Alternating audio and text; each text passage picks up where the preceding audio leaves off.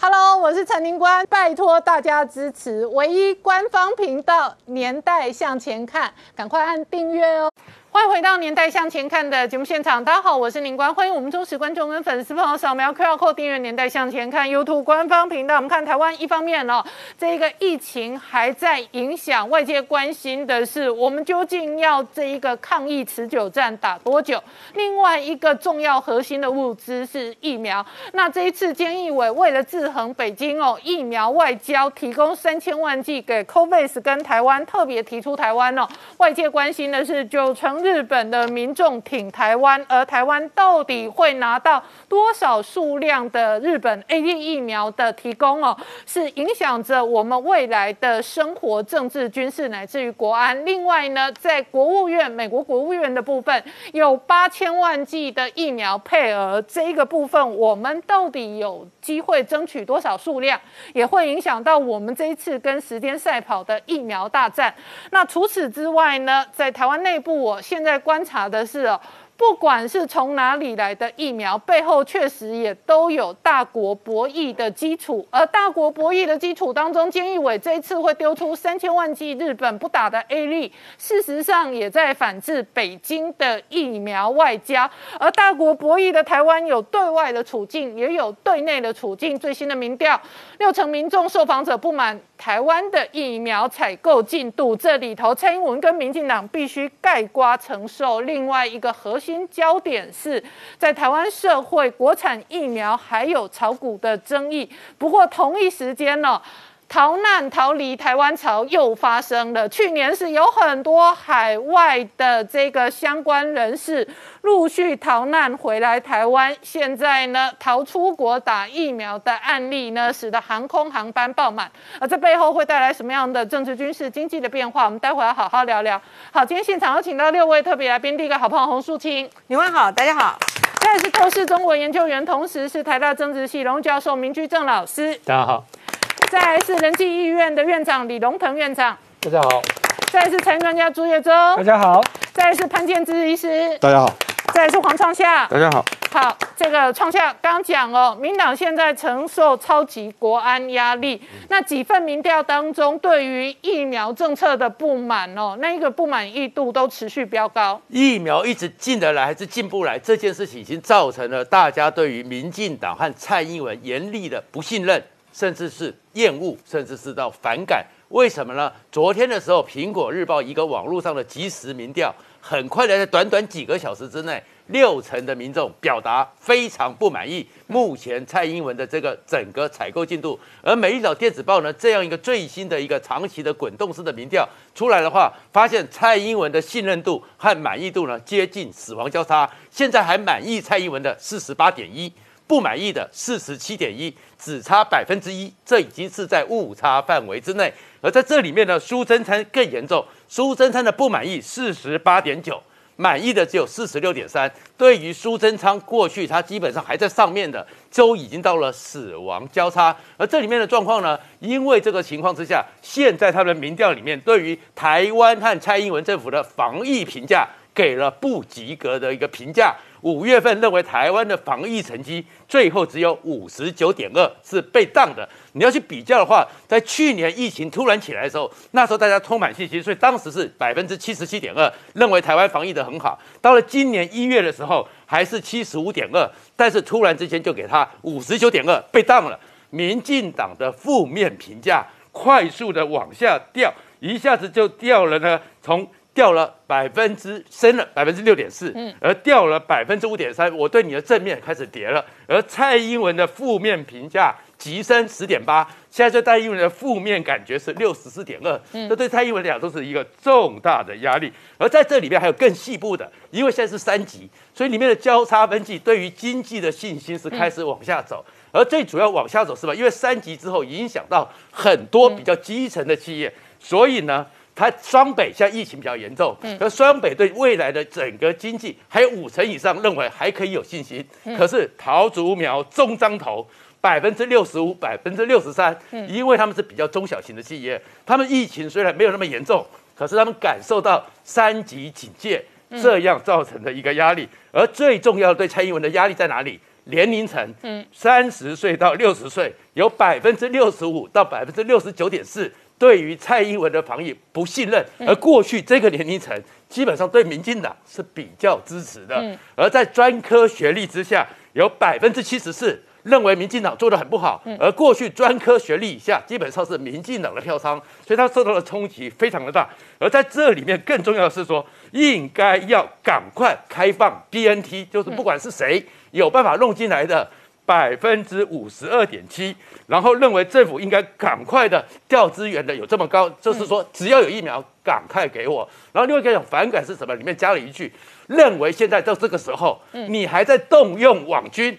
在带风向，认为民进党是非常的不高兴的，嗯，是有八十八点六，所以这个情况之下，都对蔡英文产生不满，而这种不满之下呢，就开始疫苗、疫苗、疫苗，而这疫苗里面，蔡英文当年二零零九年自己讲的话，跟现在讲的话相互打脸，嗯，又被拿出来了，嗯，二零零九年的时候，当年的七月、八月，H1N1 这个流感全球大流行，嗯，大流行到了八月的时候。台湾也就出现了，嗯。所以在当时的时候，蔡英文呢，当时我们买不到克流感，嗯。买不到瑞乐沙，所以呢，宣布我们要自己自制一千万剂。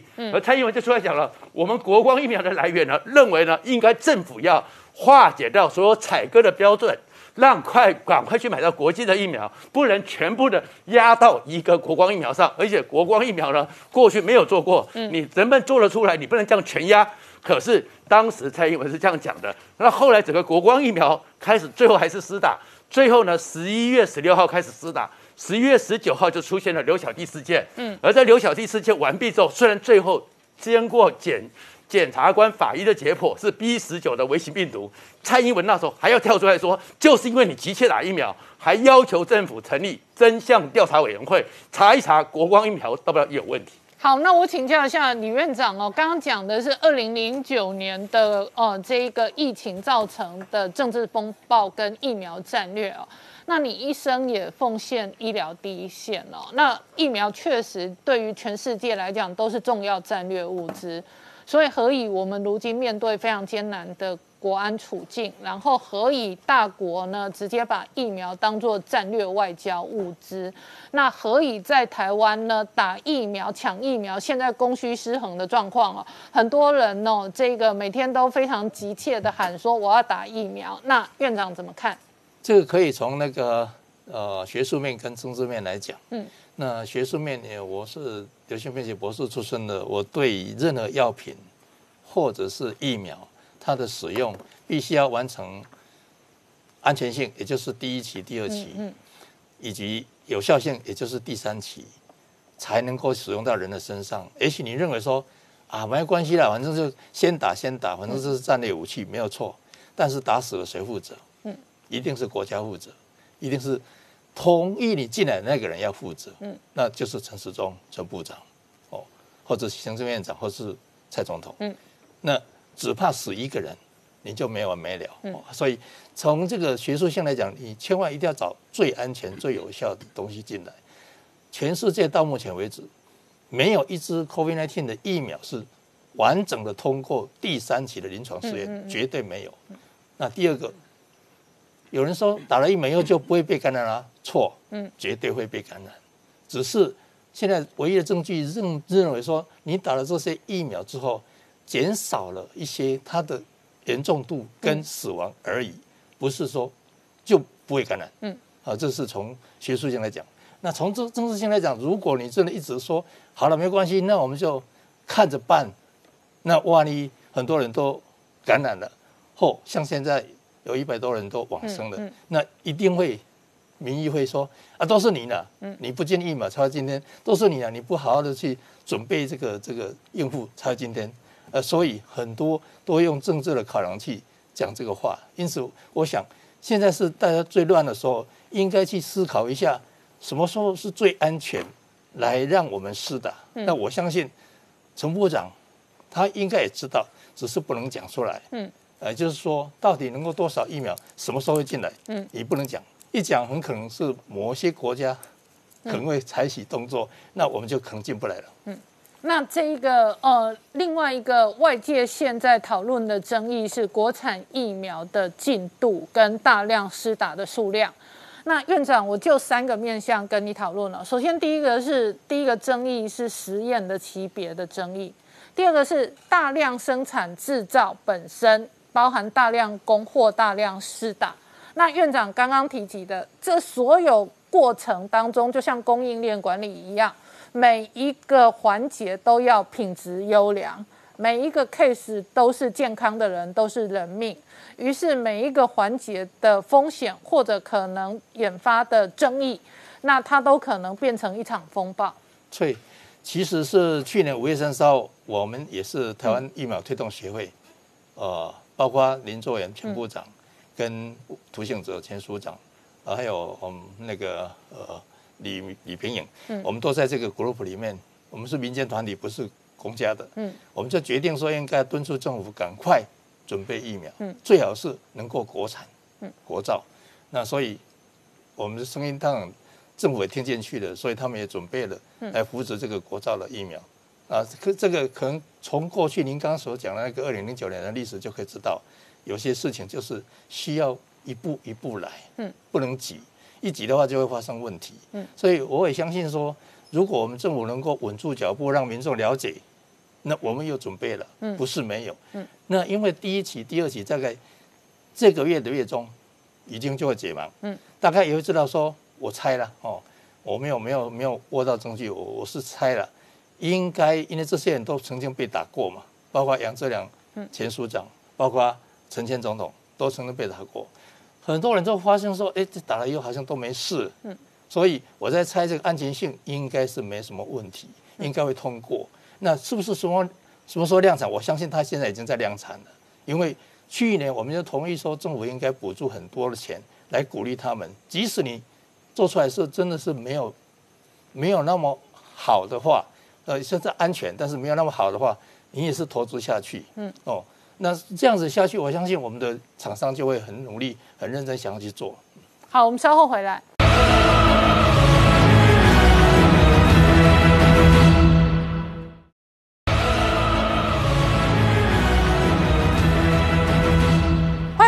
年代向前看的节目现场，我们今天聊的是疫苗大战，确实是大国博弈，包含台湾内部的处境就是缺疫苗，这是一个事实跟现实。而对外的处境呢，目前为止哦，两个出手，一个是美国国务院准备丢出来的是八千万剂，然后呢，日本监义委呢放出来给 COVAX 跟台湾的合计约莫是三千万剂。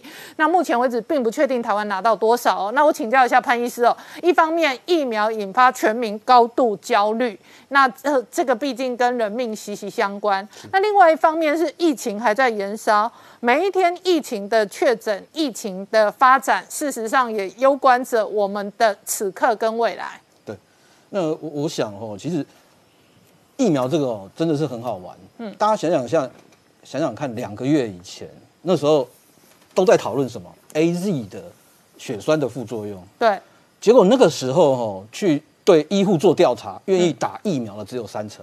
嗯，到最后真的打哦，医护人员还不是一般民众哦，只有两成。嗯，打到后来政府都说哦完蛋了，这疫苗要过期了，打不完，开放自费打，开放一般民众打，好像还打不完。嗯，那时候哎，如果大家知道哦，现在这个个案数、死亡数会节节增加的话，那时候大家就去抢疫苗了嘛。所以这这这意味着什么？其实。我们现在不要骂说，哎，政府你怎么没有早一点去买到这些疫苗？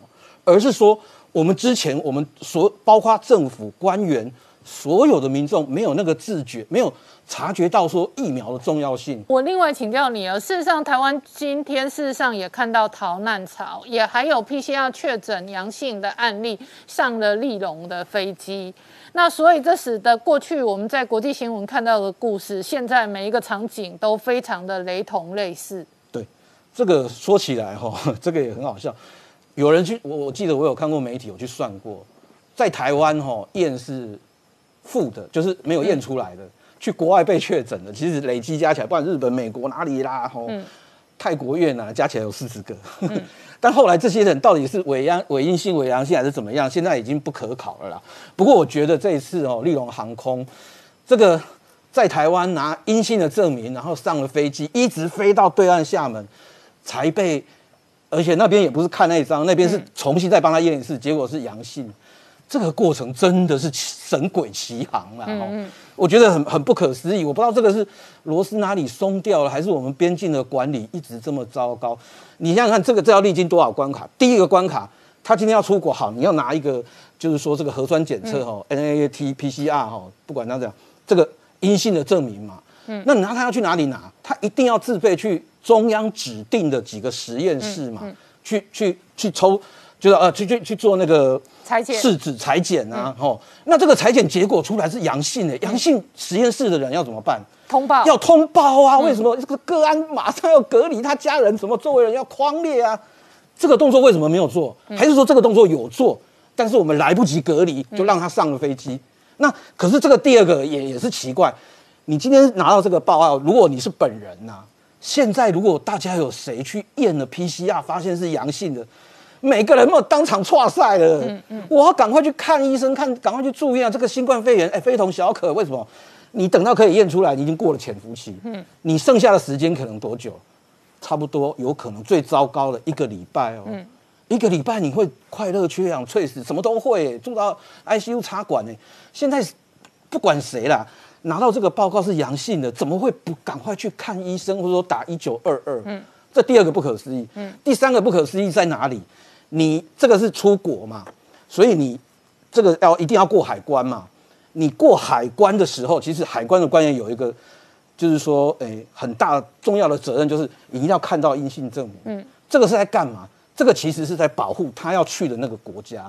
每一个国家的海关都有责任，不要让这个疾病一直蔓延嘛。嗯哦，没有看，怎么会没有看？第二个，那个我们我们如果今天要上飞机，我们要去航空公司的柜台要画机位嘛。嗯。画机位的时候，我想也一定要看。为什么航空公司要干嘛？他要保护同机的旅客。嗯，这个新冠肺炎它传染力之强，已经有太多例子了。只是短短的一段飞行哦，国外我有看过那个纽西兰的报告，他们国内航空，嗯，他坐这个飞机，因为他们都倒嘛，还是要坐飞机，三十分钟而已。嗯，三十分钟就染疫了。后来做 DNA 确定真的是就就他家隔壁，而且他们都梅花座啊，这样也染疫耶。那那那你这个航空公司没有保护到乘客的话，有可能这一趟过程里面，他同机人搞不好就都感染。所以我觉得这过程真的是不可思议啦。现在其实我们讲说哈，这个诶坐飞机的边境的量啊哈，这个 现在是美国是例外，可是到其他国家都减少了，为什么还会？发生这种事哦，我觉得实在也太不可思议，真的要好好检讨一下。好，那苏婷，另外一个部分是哦，台湾这一次哦，全民警觉，我们的疫苗处境真的非常艰难。不过呢，以亚洲相关的国家来讲，这一次新加坡的疫情的控管跟疫苗的政策也可以参考讨论。对，其实像刚刚潘医师讲说，民众会失去警戒心，因为我们。在呃，这个是《Time》杂志讲的虚假的安全感下面，然后我们失去了警戒心，于于是我们不打疫苗。可是政府不能失去警戒心，所以其他国家政府怎么做？比如说以新加坡来讲，它也只有六百万的人口。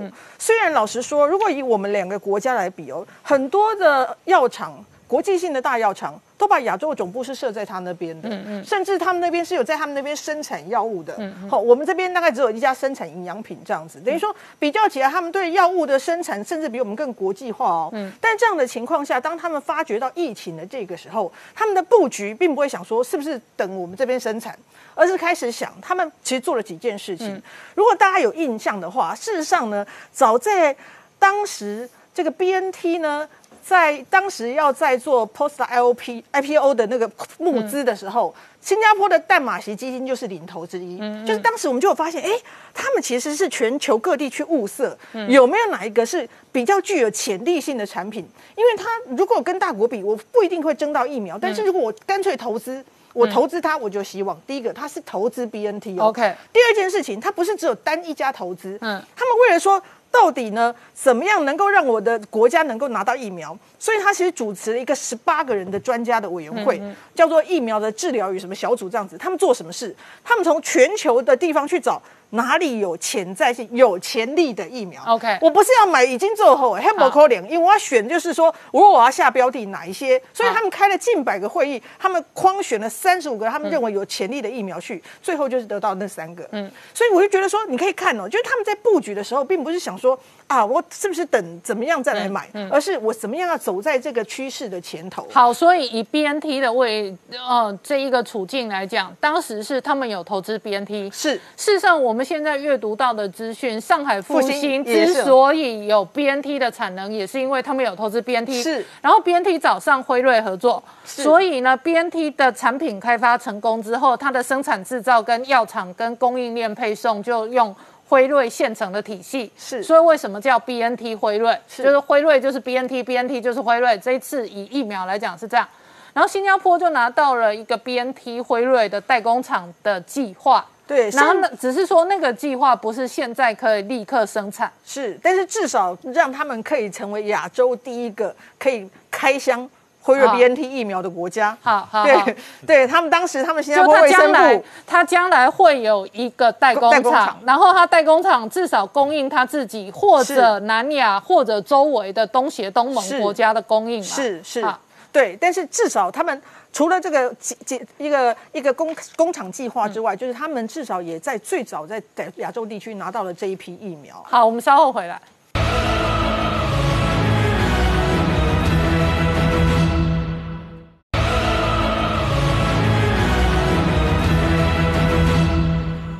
年代向前看》的节目现场。我们今天聊的是哦，这个台湾内部的缺疫苗引发的是超级国安危机。不过呢，大国之间的疫苗大战也真的是大国角力。那请教一下这个明老师，这一次全球对我们的资源，至少今天为止最确定第一批还是来自日本的 A D，所以果然我们的台日关系仍然是值得肯定的。所以从刚才两位女生的谈话呢，我们可以看到，我今天是有角色的。嗯嗯，也就是我们也讲说，国际政治呢，它是展现在很多面上。我先把今天那个疫苗大战这个结论我先说出来。嗯嗯，在这一次中共跟世界各国打的疫苗大战当中，或疫苗外交当中，中共目前是占上风的。嗯嗯嗯，中共现在领先于美国，也领先欧洲各国，这是第一点观察。第二点观察就是刚两位刚刚讲的。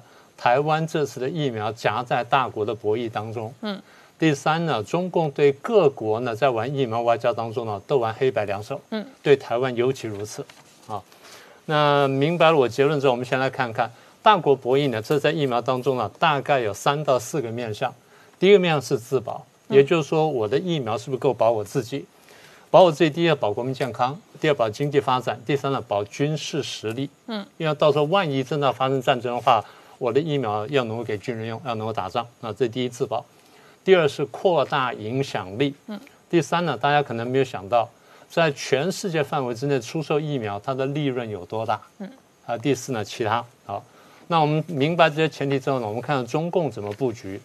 大家回想一下，这个疫情爆发呢是在中国大陆，所以大家觉得它被打得很惨，然后很快它就开始发展疫苗。发展疫苗之后呢，他立刻就是转守为攻。新加坡刚的做法呢，大部分还是守，也就是即便我向很多国家、很多药厂，我直接下了单，然后给了钱、下了定金，我准备去买疫苗，他只是在做自保。但中共除了自保之外，还有进攻，也就是说，他在扩大影响力，在赚取利润跟获得其他好处方面，他是有思考的。好，我们先做第一个，扩大影响力。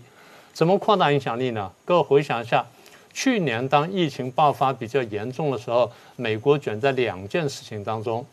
第一件事情就是怎么样保住自己啊，怎么样能够让这个疫情呢能够慢慢停平息下来。然后第二就是我们怎么样利用疫苗这个问题，或利用疫情的问题呢打选战，打总统选战。所以美国大部分精力放在这个上面。美国当然也多少注意到说中共在玩疫苗外交，但是呢，美国真的没有很认真。可是中共早在去年，就是二零二零年二月份开始，我们看到他已经开始玩疫苗外交。他在美国碰不到的地方，或者说美国的这个注意力暂时不到的地方，在亚洲、拉丁美洲跟非洲呢，他大举去打疫苗外交。二零二零年年初没有多久，王毅呢，外交部长王毅呢，到东南亚跑了一圈，就答应说各国给疫苗。所以大概马来西亚、泰国、柬埔寨、辽国跟印尼这些国家呢，都是优先拿到中国疫苗的国家。到了去年年底，二零二零年底的时候，他们说他们的这个疫苗年产能呢，可以到达六亿剂。各位看看，美国现在储存多少？八千万。中国的去年年底可以到六亿剂，然后就想想说今年年底呢，可以到达十亿剂。可是他们又有另外一家公司呢，他们说。他们前前后后开出了十八条生产线，到今年年底呢，可以超过二十亿剂；到明年年底呢，可能可以到到四十亿剂。嗯，各位想想看，横扫全球啊！嗯，光是这产能横扫全球。过去我记得节目里面讲过，说中国大陆的医药生产能力是够强的。嗯，所以一旦这疫苗到达一定程度的时候，它能够做出来，它能够它能够批量做。嗯，啊，除了给东南亚之外。他给非洲，嗯，几乎给非洲他所有的友邦。对。第二，他给拉丁美洲挖美国墙角。第三呢，给到加勒比海。嗯。那么一共给到多少国家呢？他们现在自己官方说，大概承诺了八十多个国家加三个国际组织。嗯。在有些地方呢，甚至我合作生产，譬如说他跟埃及可以合作生产，而且他还授权，就不但合作生产呢，你在本国可以用。你可以提供给邻近国家用，嗯，所以大家拿到的时候，大家看到他那个出去的时候，他上面就写就中国中国药或中国援助或中国什么，还有英文中英文都有，所以这第一个扩大影响力。那换句话说，它不只是自保，它有进攻的能力。第二点，那大家可能还没有仔细算过这事情，他们曾经算过。这样子卖一个药下来，大概可以有多少的利润呢？嗯，他如果拿到这些不太发达国家的百分之十到十五的市场，嗯，销售总额呢，大概在一百二十五到一百九十亿元人民币，嗯，除以六，大概是二十到三十亿元的美金，嗯，然后如果利润的话呢，大概是一半左右，十到十五亿的人民这个美金的这个利润，嗯，这是粗估的计算。你还没有说它真的能够打下去到什么地步，啊，那这样它产生什么效果呢？啊，从各位刚刚前面讨论呢，我们大家大家得到的底线，现在很多人很多国家说，我管你怎么样，有疫苗就好，嗯嗯，是不是已经到这个地步了？很多穷国是这样，很多穷国是这样的，所以你说啊，它的不良率有多高，它的什么副作用有多大什么的。他们现在不管，他现在没办法了，现在有点到了饮鸩止渴的地步，就是说我先打哪看了，反正不会死那么多了，我尽量把人保下来，保得越多越好。大家逻辑是这样，所以这样的话呢，原来这个欧美各国跟中共呢已经在非洲竞争，在政治上、经济、经济上竞争，各方面竞争。现在到哪一步呢？现在到了疫苗上竞争。大家注意到啊。美国现在说要分八千万剂，你觉得非洲分到非洲会有多少？我就算把菅义伟的三千万剂加起来，一点一一千万剂，对，那事实上也比中国的总数少，少很多。对，但是中国的总数确实主流都在非洲、拉丁美洲或第三世界国家。也就是说，除了这个呃金钱之外呢，它有个政治计算嘛。嗯，它在算什么？它算说。你到不了地方，我就过去。对，我过去的时候，那边几十个国家呢，大部分都会支持我，都会听我的。对，所以这样去解释一件事情：WHA 里面为什么我们进不去？嗯，对不对？现在就是美国都不太敢说用力去支持我们，因为美国想说，真的将来防疫呢，我跟中共是一个既合作又竞争的关系。嗯，他已经不能把中国完全当做一个竞争对手。嗯，所以他的盘算的是：好，今天呢，非洲面临这么尴尬局面。现在只有中共去救，哥，只有中共能救。嗯，美国是救不了的，欧洲也救不了的。等到如果事情平息下来了，欧洲人、美国人回到非洲去的时候，非洲说：“我最需要你们的时候，你们在哪里？”嗯，这不就这个一个这个竞争力的问题吗？所以我们在问题上，我们看到说，美国跟欧洲是落后了。所以第一呢，这个政治眼光不够；第二呢，美国的政治内斗；第三呢，自保优先。嗯。所以中共呢，对我们必须说呢，谋略深远。坦白说，一手放毒，一手卖药。好，我们稍后回来。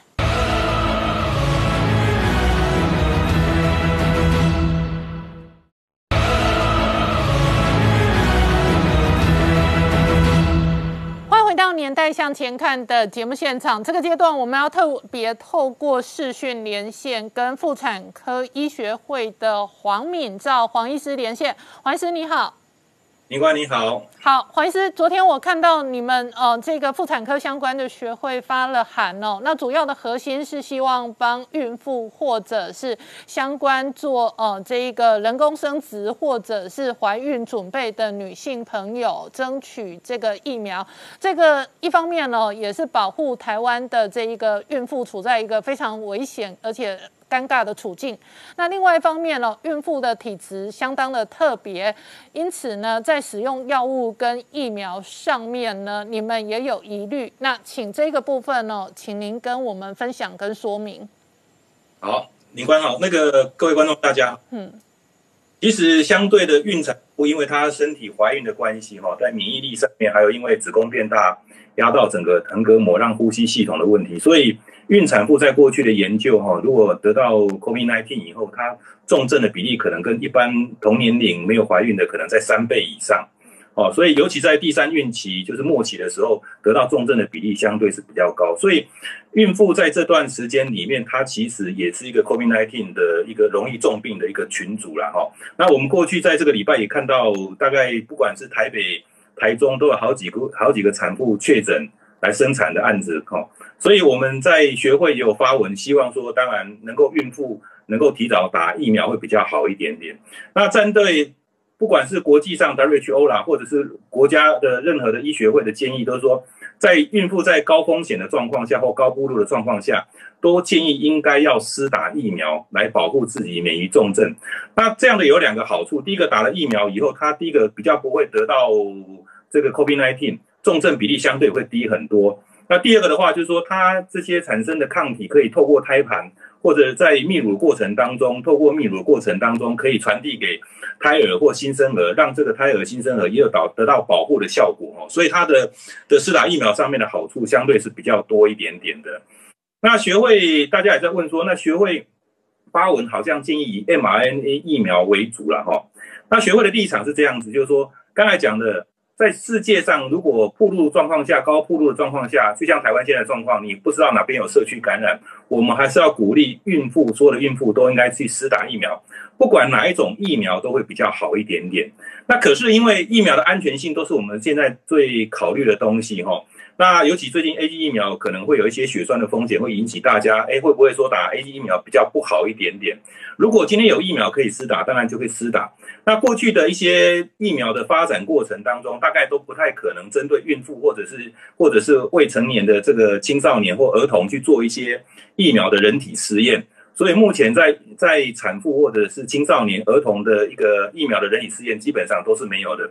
但是为什么 mRNA 会认为是可能在孕妇上面会比较好一点点？是因为根据美国，美国大概已经打了九万例的，就是 mRNA 疫苗，包括 BNT 啦，或者是这种 Moderna 的疫苗哦，它相对的在这段时间里面看到的孕妇的并发症相对是非常的少。嗯，所以大家也许会认为说 mRNA 疫苗在孕妇的使用上面也许比较好一点点。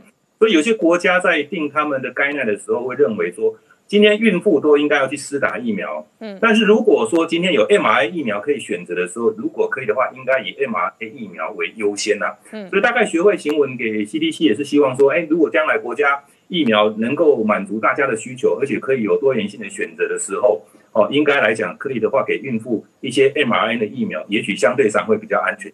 好，那黄医师，我帮孕妇朋友请教你。如果有人已经怀孕两个月，或者未来准备怀孕，或者今年准备做呃人工生殖，然后准备做试管婴儿，准备怀孕备孕，那这种人可以打疫苗吗？还是呃怀孕前，或者怀孕中，或者生产前，或者呃打疫苗的有没有什么时间点是相对比较有疑虑的？大部分的国家或 WHO 的认可都是，不管是备孕或者怀孕的任何一个周期。啊，或者是这个哺乳期都是可以适合打疫苗的。那少部分的国家会认为，在第一孕期的时候会有一些可能有一些风险，因为他们有研究报告，所以有时候在十二周之前，也许会比较保守一点。嗯，但我个人认为，因为现在处于高风险的状况下，一旦得到，所以我们相相互权衡之下，还是以施打疫苗为优先。嗯嗯。所以就是不管你是孕妇的过程或者备孕的过程，可以优先施打的话，都尽量去施打。然后尽量去打。对，好，哎那你作为一线医生，刚刚提及哦，台湾有几个案例是孕妇确诊，但是是妇产科的医疗团队还是竭尽所能的协助安全顺利生产。那这个部分也展现台湾医界当中哦，相当不容易，而且相当这一个专业，而且也相当守在第一线的这一个艰难。对啊，所以这个当其实哈、我要感谢所有的医疗人员，不只只有妇产科，嗯其实在内科、家务病房、急诊科这些照护的，其实相对比妇产科风险比较高。嗯，妇产科只是在确诊的过程当中，生产的时候我们要投入我们的照护能力。那我也相信所有的医生不会拒绝病。那我也在这个这个当下也劝这个也也跟大家所有的产妇哈、提一个忠告，因为现在疫情真的是比较紧张一点点哈，尽量不要让自己暴露在高风险的状况下。如果轮到你该施打疫苗的时候，就应该进去施打疫苗，嗯保护自己的身。好，谢谢黄医师透过视讯跟我们连线，我们稍后再回来。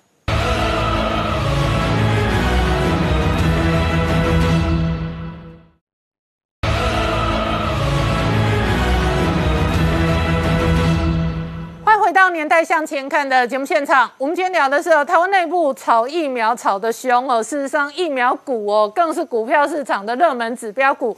那月中股民很关心高端，本节目也追踪。是今天第四根跌停，而且今天一早开跌停，锁跌停，挂一堆尾卖，卖不掉。是哈，那现在 PDD 都在开赌盘的了哈。他、后来有人说没办法开嘛，因为大家都压它继续跌啊，大家在大家也在猜说，哎、会不会破当年基亚的记录哈？那当年当年基亚呢，它最夸张的连十九根跌停，这是台湾股票史上的记录哦。好，连续十九天。天天跌停锁死，就像现在高端的情况哈。那为什么大家说高端跟基亚这两件有什么关系？因为高端的前身就叫基亚疫苗，嗯，好，它是在二零一七年才改名叫高端疫苗的哈。所以这我们去了解到，好，所以四根跌停下来，如果从它的高点四百一十七块到今天收盘两百五十六块来算的话，大概跌掉快四成了，大概所以它市值蒸发快要三百亿了。是的，哈，好所以说呢，未来还会有几根跌停，那我们就继续往下看了。因为今天最后收盘还是有挂超过一万张要卖卖的，好，那过去这几天我天天观察，天天大概都一样啦，收盘都是还有超过一万张准备挂挂卖的。不过呢，之前我们昨天也提到说有八八大的关谷行库进场哈、去买哈，那昨天我看他们是没有。就没有动作了。可是今天我查最新的资料，又有四家行库又进场了。嗯，好，那这四家买超一共八十五张，当然跟之前比起来算少的。嗯，可是八十五张乘以一张，现在两百五十六块就是二十五万多。嗯，哎，这个金额也是蛮多的。当然，我们还是要声明，这不代表就是政府在护盘。好，但是呢，这是一个还蛮有趣的现象，因为现在这种情况还要去追的人，基本上我就不晓得他真的这么敢赌吗？嗯。好，所以这是这是我们要去探讨的问题啊、好，来，那所以说高端为什么会有这么大的争议？股票跌这么多？哈，那有媒体就整理大概有三个争议哦。好，那一刚刚我觉得是有很大的关系哦，就是现在问题这么大，疫情这么大，为什么政府还是一昧的，就是说我们就一定要买国产？哈，明明大家都知道它二期都没有过，就不要说三期嘛。好，那我会觉得说哦这件事情呢，就让人家觉得说。哎，这好像说现在民众溺水了哈，那大家当然都很紧张嘛，责可是政府却跟你说，等一下，等一下，我的救生员还在训练，等他训练好了，我考过证照了，我就会来救了。嗯，哎，哪有这种事情的？好，那现在民众说，那那政府不救，那我来救可不可以？政府跟你说不行，因为你没有国家认证的救生员执照，而且也没有政府授权书，所以你也不准救。啊，我你现在在也觉得酸谁？啊，我就大家酸谁，大家都很清你在楚啦。酸谁生授权书跟执照？啊，我们就不用去多说谁哈，大家都很清楚啊，所以这是一个很大的问题。那再来就是第三个争议，就是这个股价。对因为如果你去看它的线图，从还没有爆发疫苗之前，它的股价是三十块不到，那到最高点，我们刚说了四百一十七块，它整整涨十三倍，哎，十三倍。但更夸张的是，这家公司二零一六呃二二零一八年上市，那我查到我只能查到二零六一六年以来的财报。哦，因为它是二零一二年成立，那二零就二零一六年起，我看得到的财报是年年赔钱。嗯，好，那二零一八年挂牌，那大家听起来没有什么特别。可是如果懂股市的就知道，我们股市的规定其实是。上市贵公司上市前至少要有一个会计年度是没有亏损的。嗯嗯。那它为什么可以亏损啊？当当然这是因为有一个特别的规定，就是政府在鼓励扶持的产业，它是可以不照原我刚刚说的上市前一年公司是有赚钱的。好，问题是这家公司。今年第一季继续亏钱就不说了，光过去三年就亏掉一个股本，一个股本就是累积的 EPS 是赔超过十块钱以上。那这样子一家公司，就我看到的资料从来没有赚钱，凭什么它股价飙到四百多块？对，那当然就是因为政府一有梦最美啦。就简单讲，我们每天在看，比方说你要四百多块的 IC 设计股。是。你可能本一比二十倍的话，你 EPS 至少也要二十块，这是基本概念。对对对。那通常没有本，就是说没有业绩、没有赚钱的公司，很难股价飙到四百多。没错，基本上就是买一个梦啊！哈，那但在生技股这种基本上也不稀奇啦。可是你看到我这个。我做的这个图本里面两张照片，嗯，我们蔡总统三年内去过这家公司两次，副总统赖清德也去过。我想问问大家，全台湾这么多上市贵公司，有哪一个公司这么得到政府关爱的眼神？总统、副总统可以接连都去参访的？总统有去联雅吗？没有，我就我没有查到。但是有没有我不敢保证。但是我没有查到。中华民国现在国产定了两家厂商，一个叫高端，一个叫联雅。高端炒的比较凶，是因为确实它跟联雅某些状况不一样。是。那你刚刚讲总统去高端，总统没去联雅。是。副总统去高端，副总统有没有去联雅？那赖清德倒是有去联雅，这我有查到。然后前副总统是做高端的二期实验，那有没有高官或者前高官去做联雅的二期实验？哎，叫杨志良。好好好，你也不能说杨志良不是高官嘛？杨志良当然也是高官呐。好，但是杨志良是廉雅，不是高端嘛？对对对，OK，好，嘿，是好。所以呢，这是当然我们没有说就一定怎样，但是真的啦，我带查查，只带我也只查到台积电有这样子的能耐，让总统、副总统都去参访啦。那问题是你拿高端跟台积电比？我想一定很多人不服气嘛，好，我所以我这个是我去做一个说明的，好，那再来就是还是政府到底有没有在护盘这件事情呢？好，那就有这个媒体指出来哟，这几天买最多的出这八大行库当中就是华南永昌证券。哦，好，那华南永昌证券呢，好，那。被人家点名出来，但是华南永昌证券当然有出来澄清说啊，这个不是他们买的，这是客户买的啦。嗯，确实啊，我们刚刚说的，就像我刚刚说，今天有四家关谷行库有买超的情况，因为这个数据基本上确实就如华南永昌他们所澄清的，因为它没有分自营还是经济部门，它是全部混在一起算。如果是经济，代表是有可能是客户买的嘛？那就自营部门确实是没有这个数据哈，所以这是我们必须要提。这提出声声明的哈，不要说以为就是一定就是政府在护盘了。好，但是有另外一件事情就真的很奇怪了。嗯，因为就在事情就是这个高端开始跌停之前，就在上礼拜，也就是政府宣布要跟他们买五百万剂之前，有人先进场，连两天买了高端的股票，买的总金额加起来高达四亿，嗯，总张数超过一千张，嗯，而且都集中在同一个券商，嗯，谁在买？好好。这很奇怪哦，对，但是这个买盘到今天的账是赔钱哦，对，因为它后来是跟跌停板哦，是因为他后来他有看到不行，他有卖，可是只卖掉四百张，因为大家知道后来卖不掉了嘛，所以账面上他还有六百张，那六百张这样子的跌法，好，据估计啦，那当然到昨天他已经赔掉六千。亿哦，六千万，那今天当然继续在跌了，好，所以说这个到底是谁？那他为什么事先知道要去压重压？因为这显然以这个这么小规模的公司，你一次买一千张，啊，分两次啊，不是分两天买一千张，那这显然是有内线的怀嫌疑了，哈，好，那当然是谁我们不知道，好，所以高端这家公司哦，就我们刚刚说的最关键的问题还是在于。它的前身是基亚疫苗，问题是基亚当年发生多大的事情呢？哈，那那是二零一四年的事情，当年基亚他们就是要推肝癌的这个疫苗，好，那也是一样的情况，股价一路炒炒炒炒到比现在的这个高端还要高哦，哈，那。结果呢，他就跟你说我在三期的临床测试是失败的，嗯，好，所以股价就大跌。那如果单纯的三期失败，这在生机界也不算是稀奇的事情。可是比较特别的是，他三期临床失败出来的数据，却让人家觉得是太夸张了。嗯，什么意思呢？照理说你三期失败，那至少跟二期的数据理论上不要差，不会差太远。可是让人家觉得说，为什么你三期的数字出来跟二期差这么多？嗯，那是不是就有人怀疑你二期的数据是不是有问题？嗯，当然我没有证据哈，我只是说这是被人家所质疑的事情。那现在一样的事情，你高端又再一次再做一样的事情，我们也知道嘛，他现在二期都还没有过嘛，那三期都更更不用说了嘛。那到时候会不会当年？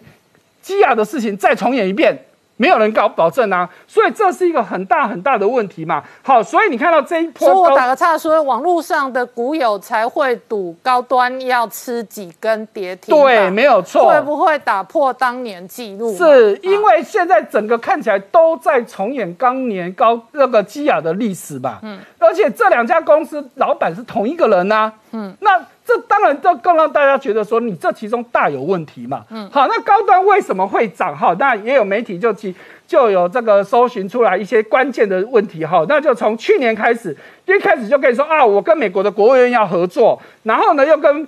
国务院，美国的国务院呢签署我要去做这个全球疫苗的授权书，然后呢也告诉你说，哇，马来西亚有企业要跟我要跟我买疫苗，你看，然后他说，你看我还没有做，我刚有研发而已，就有外国的公司要跟我买，可是注意到，人他只是签 M O U，嗯嗯，备忘录是没有什么法律的效用的，只是告诉他只是一个备忘录嘛，但是呢就这样子，他就可以这样子一路炒炒炒炒到。最高价我们讲好几次的四百一十七块钱，嗯，好，那尤其是政府宣布说我不要去采购，好，就几乎就是压在高端跟联雅这这两家公司。那因为联雅没有股票上市，连新贵都没有，那当然大家的目标就在高端嘛，因为股价的反应是最直接的，嗯，好，那你之前为什么涨？之前为什么现在为什么跌？那基本上都是大家所关注的事情嘛，嗯，好，所以现在大家就在想说，如果高端真的不当年基亚的后尘。连跌十九根跌停的话，那高端会剩几块？嗯，多十五块。哦，哎哎，那回到起涨点下来嘛？没有没有，月中是，那就回到起涨点嘛。呃，比起涨点还高一点点。对啊，我看到去年也大概四十块拉到四百块。哎，还没有疫疫情爆发前，它三十块都不到。OK，对，所以是比它原本的还要再高一点点呢。那当然最后会有几根跌停，这我们不知道。好，可是。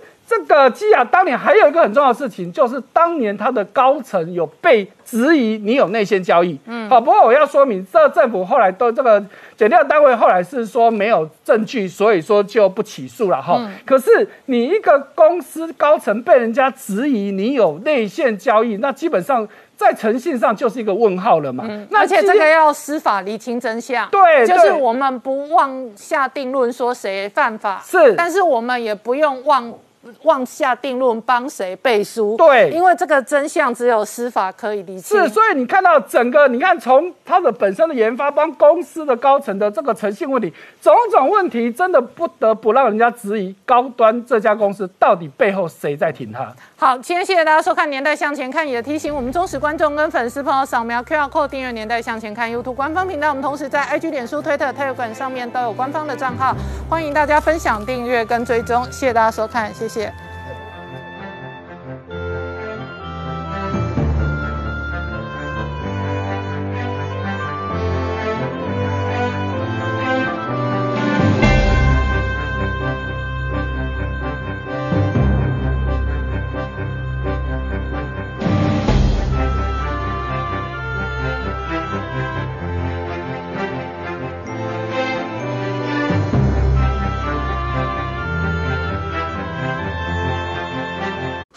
是陈宁官，拜托大家支持唯一官方频道《年代向前看》，赶快按订阅哦！Hello，我是陈宁官，拜托大家支持唯一官方频道《年代向前看》，赶快按订阅哦！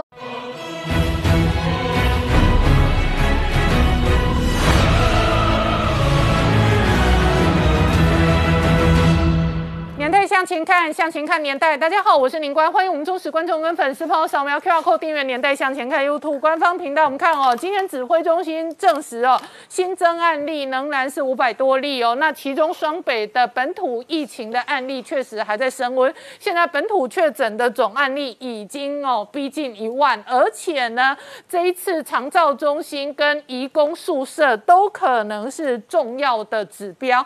同时呢，已经确定的这一个中央资料当中，高龄的重症率逼近三成哦，这使得严重肺炎将近一千人之后，整个双北的医疗负载哦，跟整个医疗量能面对严肃考验。然而同一时间，我们跟时间赛跑啊，在台湾哦几个重要的核心医院也都有传出院内有确诊案例哦，这使得我们的医疗量能的第一线哦，又遭受到严重的这一个压力。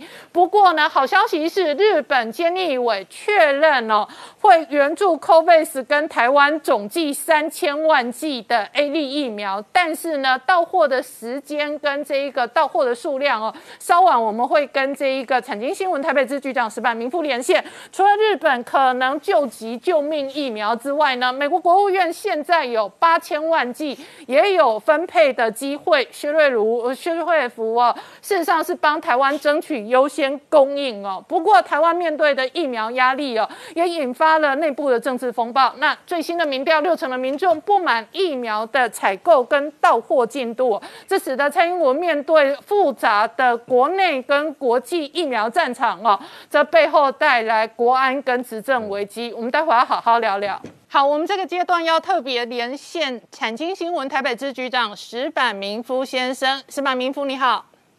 啊，你好。好，大家好。今天很高兴哦，台湾得到这一个日本的哦供应 A D 的疫苗。呃，至少新闻资料上说，六月下旬有很有可能到货第一批。然后外界对于日本这一次哦，这个非常力挺台湾，对台湾的救命疫苗的这一个决策哦，也感到非常的开心。那这确实对于台湾此刻的国安跟疫情的控制来讲，都是一个好的消息。先请教您哦，就您所知，这一个疫苗的决策过程，乃至于将来可能发展的方向。呃，怎么说呢？就是说，过去在没刚刚报道的时候，日本政府内还属于一个评估的阶段。那么后来这几天呢，包括日本的外相、日本疫苗担当相，以及昨天的菅义伟首相，虽然他没有直接提到台湾，但是说他要通过就是国际上的平台等方法把日本的疫苗捐出去。那么其中等方法就是我们解读就是台湾。所以说，日本的政要。呃，大家都已经用公开的方式表明了呃这件事情的话，这件事情我就是说可以说明日本在政府内已经有了一个结果。那么，呃，日本捐台湾疫苗这件事情，那么也就是变成一个只剩下这个已经定论，只剩下时间和数量的问题了。嗯嗯，那不管是时间或数量，对台湾来讲，这个都是救命疫苗哦。不过呢，我们观察关于时间方的话呢，那么现在。我得得到的消息是，日本是争取在六月十八号、十九号之前，呃，他们希望能够把这个疫疫苗运到台湾。但是说呢，因为是很多很多很多手续都很复杂，包括要跟 A Z 改一些就是合同，要跟台湾签新的合同，所以说呢，有可能拖到六月下旬。但是说呢，日本政府会全力争取在六月下旬之前，六月下下旬把疫苗最晚的是六月下旬把疫苗送到台湾来。那么关于数量的问题呢？这个呢还需要跟台湾方面磋，呃，这个商量。但是说呢，呃，就是说，呃，日本我去年上个月五月二十八号的时候，我听到的消息是日本有一百二十万剂是可以调动的。那么在当然说这一百二十万剂是全捐还是一部分，还还没有结论。但是说这几天日民党日本的自民党的外交部会也一直在讨论这个问题。我听说有的人是提出是不是要数量大一些才有效果？那么到底是多多少？我想现在大家还还是在评估。我想就是说，呃，怎么说呢？如果说按 COVAX 正式的，呃，就是日本捐出来让他配合的话，台湾能得到并不多，因为台湾的疫情并不是，呃，比台湾疫情更严重的国家很多。但是日本政府已经大力要求。在这里边，就日本这次要捐出三千万剂疫苗，在这里边，日本政府要求给扩大台湾的剂量，这个剂剂量我想也会呃有一个比较大的数量，我们期待。好，那我请教石板明夫先生，这一次的争取日本 A D 疫苗的供应，包含了驻日大使谢长廷也相当的努力，也包含了日本民众哦。你说在这个网络平台的民调，也有九成的日本受访者也支持在台湾非常艰难的时刻哦，那力挺啊帮忙照顾台湾。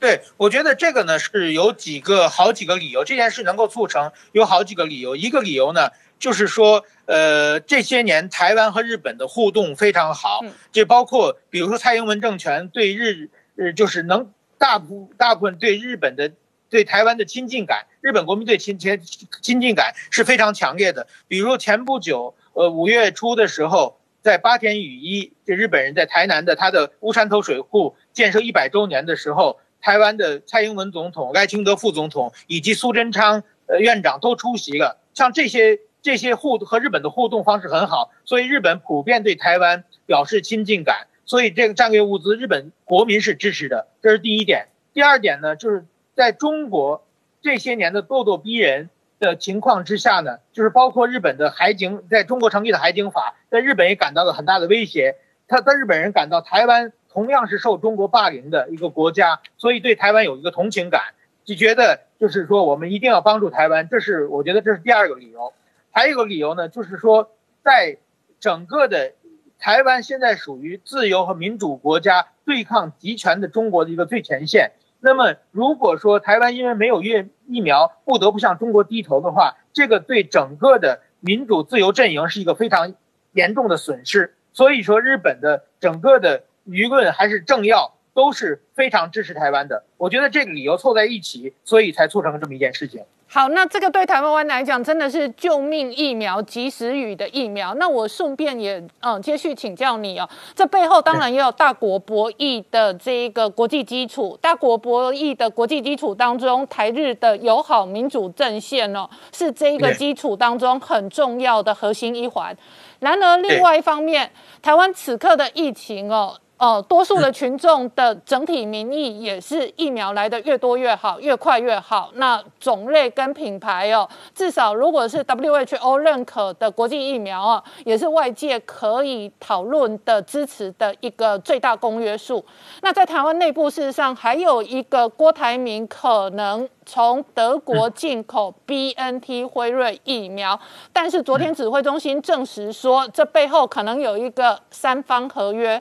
所谓三方就包含了德国的辉瑞 BNT，也包含了呃郭台铭这里的基金会，也包含了所谓上海复兴。但是由于我们手上并没有三方合约的细节，那我们也不明确知道说陈时中说哦最好是要有原厂授权书哦，那这样子文件就会完整而具体。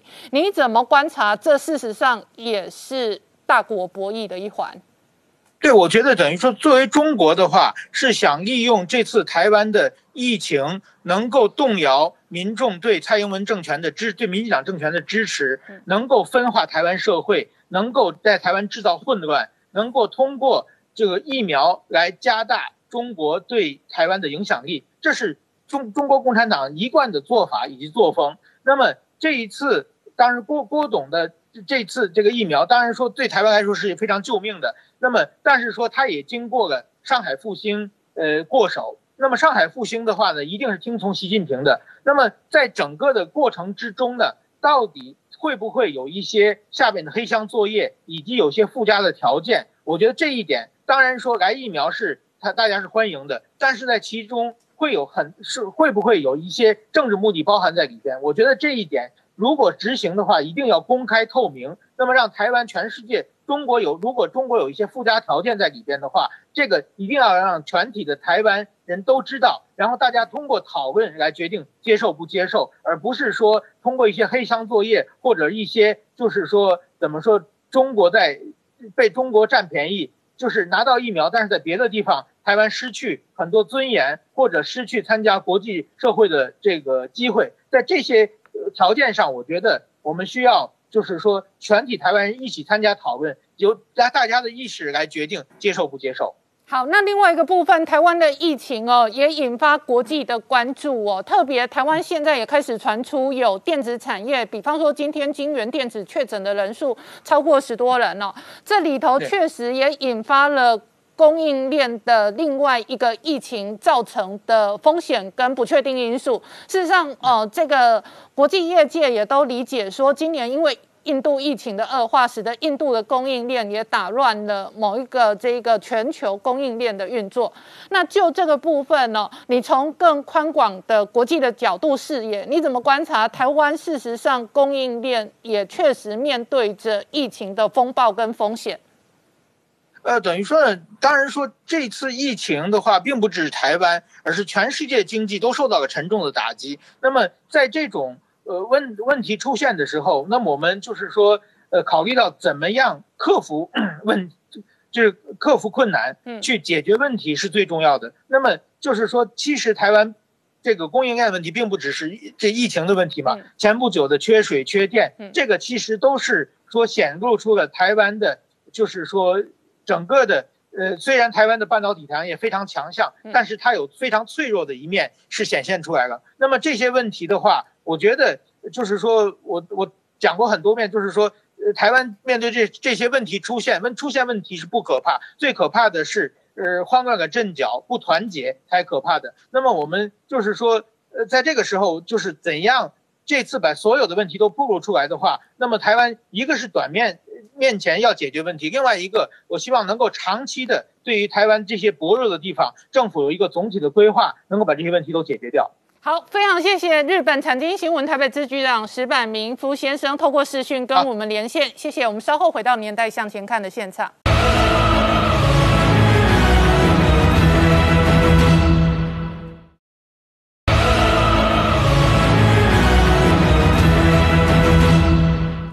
回到年代向前看的节目现场。这个阶段，我们特别透过视讯连线跟台大医师李炳颖医师进行连线对话。李萍你好。大家好，好，李皮先就这个疫苗施打的不良反应案例，请教您说明。因为昨天指挥中心邀请您去说明了一个三十多岁的男性，那施打疫苗之后造成的血栓反应的案例。今天指挥中心哦又说明了三个相关的不良案例，其中有两个也跟这个血液跟血栓比较相关。那就呃目前为止施打疫苗可能的不不良反应跟案例，是不是请您跟我们再做更专业的医学说明？啊，就是 A G 疫苗，它这个腺病毒疫苗开始打了以后，就才发现说，哎，它有罕见的发生血栓的案例。这血栓比较严重的一个就是影响脑部的血管，血管栓栓塞的话，就是可能会影响到我们的神经组织。另外一个是腹部。那个肠胃道的那个血管栓塞的话，会引起严重的腹痛，有严很严重的话，说不定肠壁会坏死等等这些。那根据欧盟的统计，这个 A G 疫苗引起血栓的不良反应，大部分是发生在五十五岁以下的女生，它的发生率平均讲起来大概是，诶，百万分之十到二十，就是十万分之一一到二之间。那国内我们现在目前为止看到的三个血栓案例，大概就是有点趋近于欧盟所看到的一个发生率。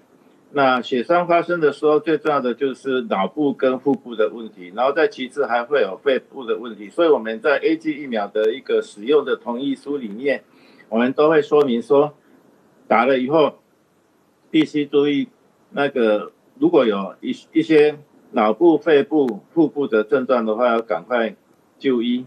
那第一个就是脑部的话，它就脑部血管栓塞会引起脑压上升，那你就会持续性的头痛，好，然后会有可能其出现视力模糊等等其他症状，好。那另外脑压上升的时候，你可能会呕吐，嗯，哦，头痛痛到呕吐。通常的头痛就是一一下子可能吃药就会缓解的，但这个。血栓引起来的腹那个头痛就持续性的头痛，它不会缓解，就一整天都很严重的头痛。好，那另外就是腹部的血管栓塞的话，它就是持续性腹痛，这个很重要哈，持续性。因为我们一般大肚子痛拉拉肚子啊，肠胃炎，这个大概都是阵痛，你痛个几几秒钟后一两分钟它就会过去了。但是血管塞住那个肠壁引起血肠壁坏死的那种疼痛，就是持续性的非常严重的一个腹痛。那肺部的话，血管栓塞就是可能会出现持续性胸痛，他们的特征都是持续性。好，然后有这些症症状的话，就是赶快就医。那另外我们看到的病病例好像也会有发烧的情形，发烧不少见，表示说这个血栓可能跟一个，呃，自体免疫发炎的反应有关系，所以它也会出现发烧这种发炎反应，嗯，所造成的结果。那像我们一开始看到的病例，我们那医疗单位好像警觉性都蛮高的哦，所以。一看到有这种病例，马上就会想到是不是血栓的问题，然后就会用免疫球蛋白啊、类固醇啊，哦，还肝素以外的抗凝血剂治疗。所以早期治疗的话，看起来它的那个治疗效果应该是不错的。好，所以李批刚刚提醒大家，如果持续性的头痛、持续性的腹痛，或者是持续性的有恶心的呕吐。或者持续性的有发烧的症状的话，那特别是在施打疫苗过后，要注意身体的这个反应。一旦有持续的话，可能尽早就医，厘清这一个状况是一个比较安全的做法。那李批顺便再请教你哦，那另外好像还有人哦，今天报告的案例三个不良反应当中，有一个人是有过敏反应。请问一般的观众朋友，施打疫苗之后，如何判断自我身上是否出现过度的过敏反应？我们的过敏反应有好几种哦，有些是出红疹的那种过敏反应，通常就是打了以后可能几小时啊，隔一两天、两三天才出现的那个那种过敏反应，就是不会影响到你的健康，也不是很重要，用药物治疗就可以的。啊，最危险的是我们做说立即性过敏反应啊，那个就是。会引起休克，必须要紧急处理。那它大部分都是发生在接种疫苗以后三十分钟之内。根据美国的统计，这些，哎，他们用的是 RNA 疫苗，RNA 疫苗出现这样子立即性过敏的话，百分之九十都是在那个三十分钟之内。然后女生发生的比例会比较高一点。那所以我们就是会规定说，在打疫苗以后，要在疫苗接种的地方观察三十分钟，休息三十分钟。如果没有过敏的迹象的话，那才离开会比较安全。那如果真的发生立即性过敏的话，通常就的症状就包括脸部潮红，然后可能就是头重脚轻、呼吸急促。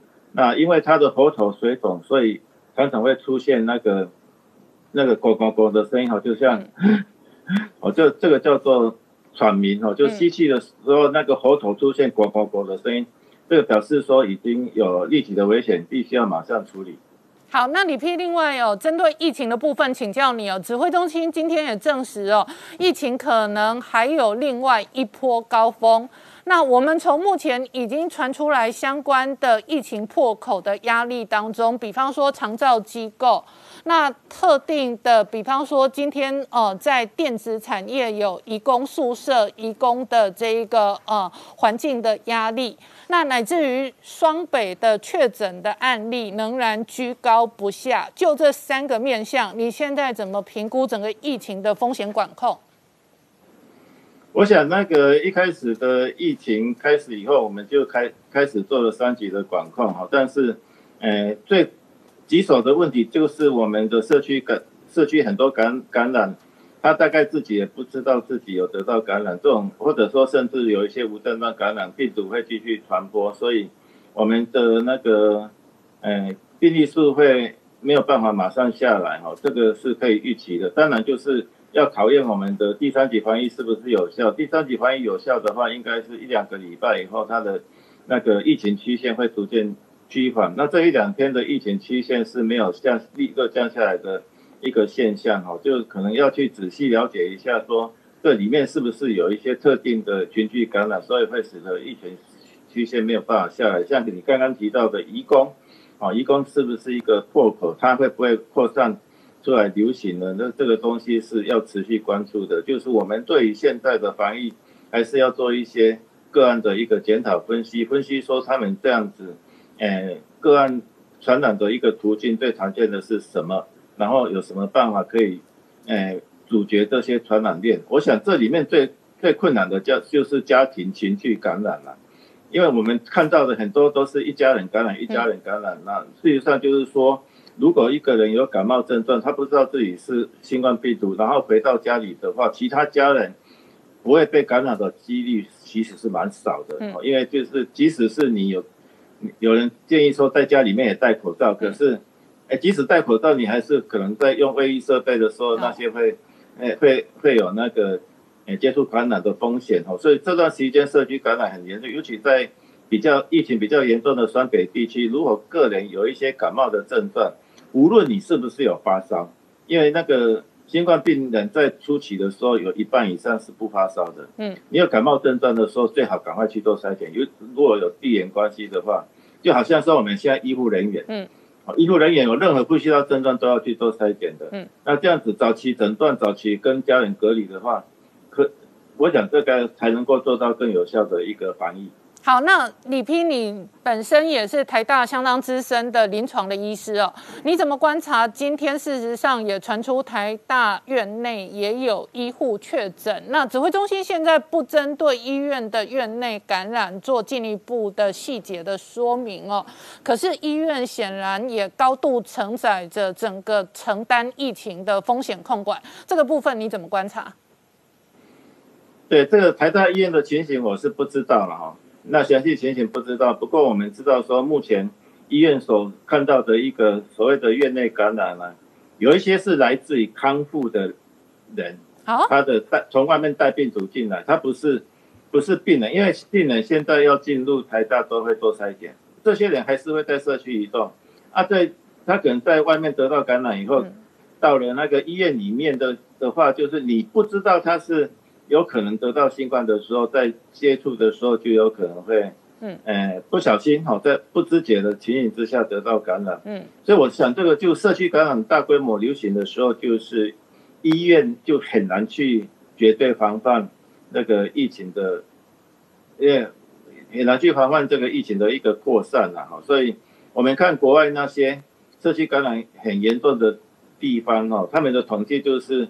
整个社区里面大概可能百分之十到百分之二十都是医护人员感染哈，因为医护人员毕竟是处于第一线啊，他们他们到处都可能有病毒哈，所以这个是没有办法绝对百分之百做到防疫的。那我们也希望说，哎，大家都提高警觉。那这段期间呢，不要探病，绝对不要探病哈，就是你如果关心的话，用一个用个什么手机啊，传个讯息就可以了。好，那李批。另外一个部分针对疫苗，请教你哦。今天日本的媒体，包含菅义伟本人证实哦，日本会捐赠我们一部分的疫苗，但是数量跟时间并不确定。那这个等于是我们在国家整体疫苗战略当中哦，可能得到一个新的救援的方向。那就于目前整体疫情跟整体疫苗的计划战略到货实行，你个人的专业观察跟意见。首先，对于国产疫苗呢，我们觉我是觉得说，台湾民众应该是同心协力，国产疫苗能够顺利使用，因为这个这个毕竟是我们国家的资产，而且是关乎我们所有民众的健康。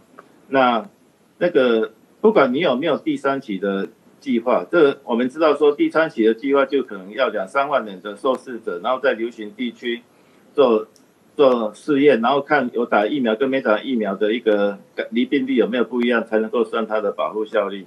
这个需要百亿的资金，嗯，然后需要一两年的时间，嗯，你再快再快也大概半年一年。那你如果是要求所有的疫苗都要三期完完成，有至少有其中报告才上场上场的话，大概就是明后年的事情了。那已经缓不济急。然后这这次的对那个国产疫苗的一些批评，让我想到。二零零九年 H1N1 新型流感疫苗的的制造也是受到这样的批评哈，就那时候国光疫苗我们事后检视它的安全性其实是蛮好的，那时候的新闻媒体报很多不良的事事件，其实都没有因果关系，因为那个用重重电稿资料库用疫苗接种的资料库去比对就知道，那个国光疫苗打了以后并没有增加任何的不良反应，但是那时候因为被诶被夸大个个案的经验被夸大，所以大家不敢打那个。国光疫苗很多的国光疫苗，那时候购买的国光疫苗大概可能差不多一半以上是被报废的，是浪费掉的。那所以我想，我们那个我们还是所有的东西啊，不管你是政治考量、经济考量，我们都要以国家台湾的民众的安危为第一优先考虑。然后如果说，哎，我们国产的疫苗发展不是不有什么地方不好的话，我们可以提出建设性的建议，比如说我们去帮他去找一个地方可以做第三期，我们去帮他去跟 WHO 或者是欧盟去那个争取认证。哦，或者是说我们去帮他想办法，能不能弄一个抗体的标准一致的国际的抗体的标准，让他能够在没有经过第三级人体试验的时候，就就有一个用抗体的标准来紧急授权使用的一个方向。哈，这个才是诶会对我们的台湾民众的那个诶安全性有更一步的保障。至于民间购买疫苗详情，我就不知道了。我们当然是期待说民间能够真的争取到疫苗的话，可以。很更快的去让我们，呃，可以达到更多的疫苗的话，对于疫情的控制绝对是有正面的帮助哈。不过事实上，它那下面所牵涉到的那个事情是蛮蛮复杂的哈，就是有很多人可能都会来推销疫苗，那这个疫苗到到底是不是来源可靠等等这些，哎，这个都是要经过仔细的一个检视的。好，谢谢李批透过视讯跟我们连线，我们稍后回到节目现场。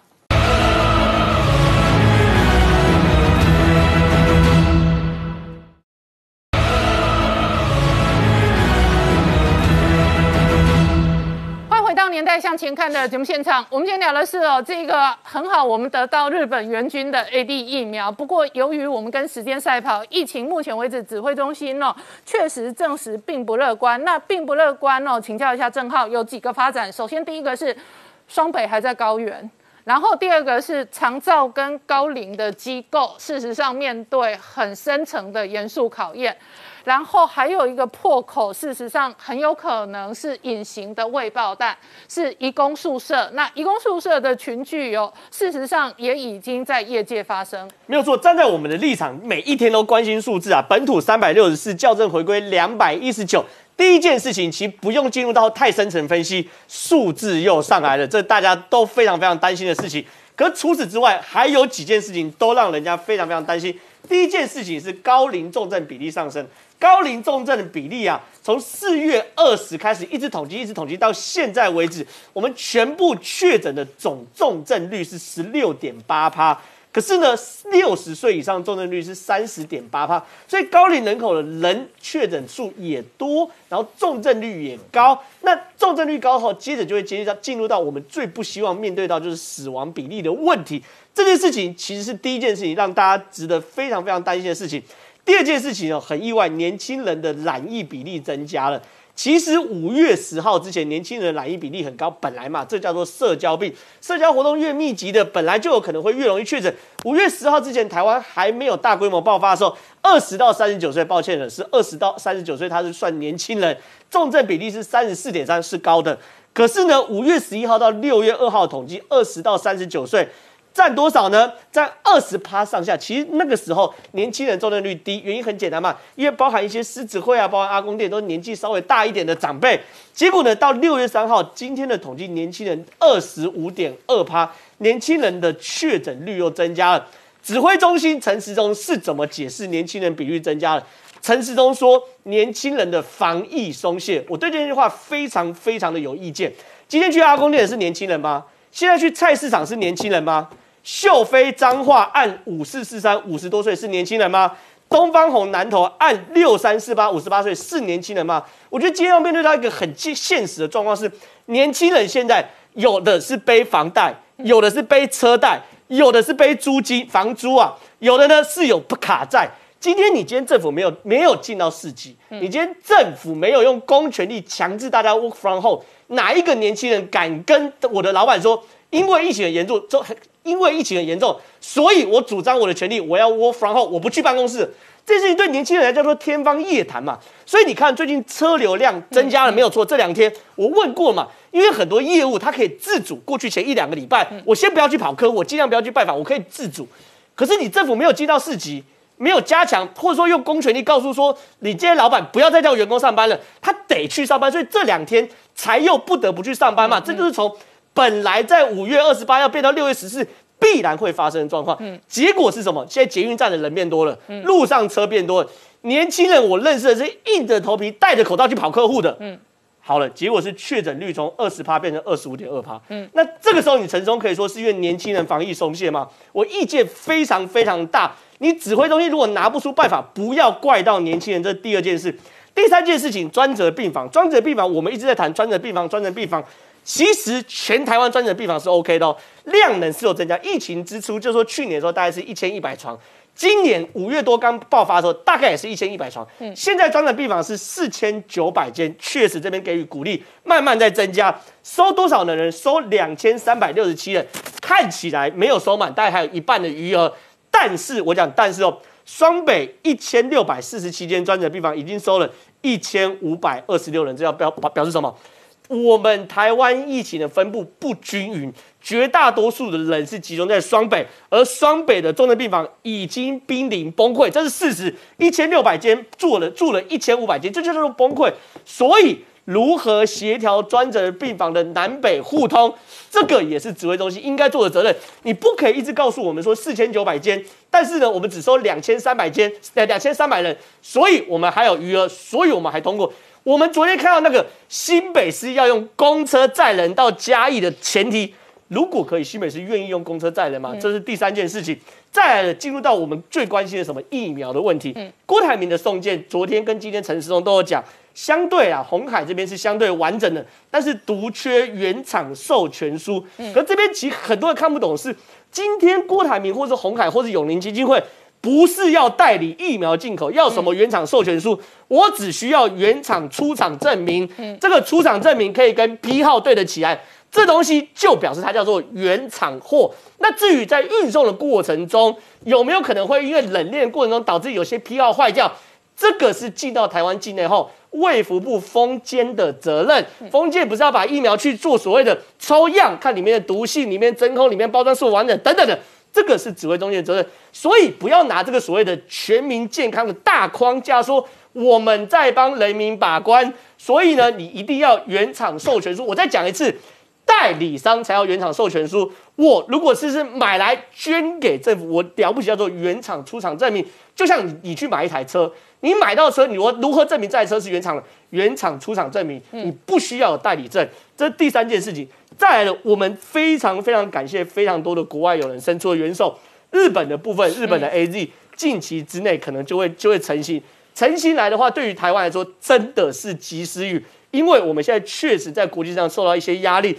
第二件事情，布林肯啊在公开宣布，拜登总统在本周会分配八千万剂的疫苗，嗯，然后呢给他所谓的盟国或等等的，但是他有说了。没有附加任何政治条件，不会说我左手叫你打我的疫苗，嗯。右手请你承认一国两制，不会说左手要打我我的疫苗，右手叫你承认这个一个中国，这些东西他有强调说没有附加政治条件，所以说我们大家就期待说拜登在本周，他说最快是周四，最慢是周五，拜登会宣布，所以我们就来看到时候状况是怎么样。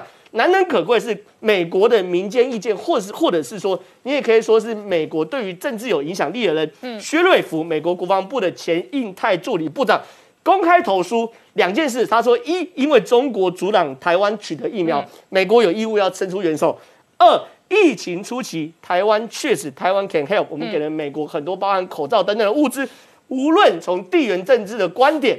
或者是从过去台湾确实有对美国伸出援手的观点，甚至从全球供应链，现在我们包含竹科都很担心它产生大规模的感染，全球供应链的观点，美国都有责任跟义务来协助台湾度过这一次。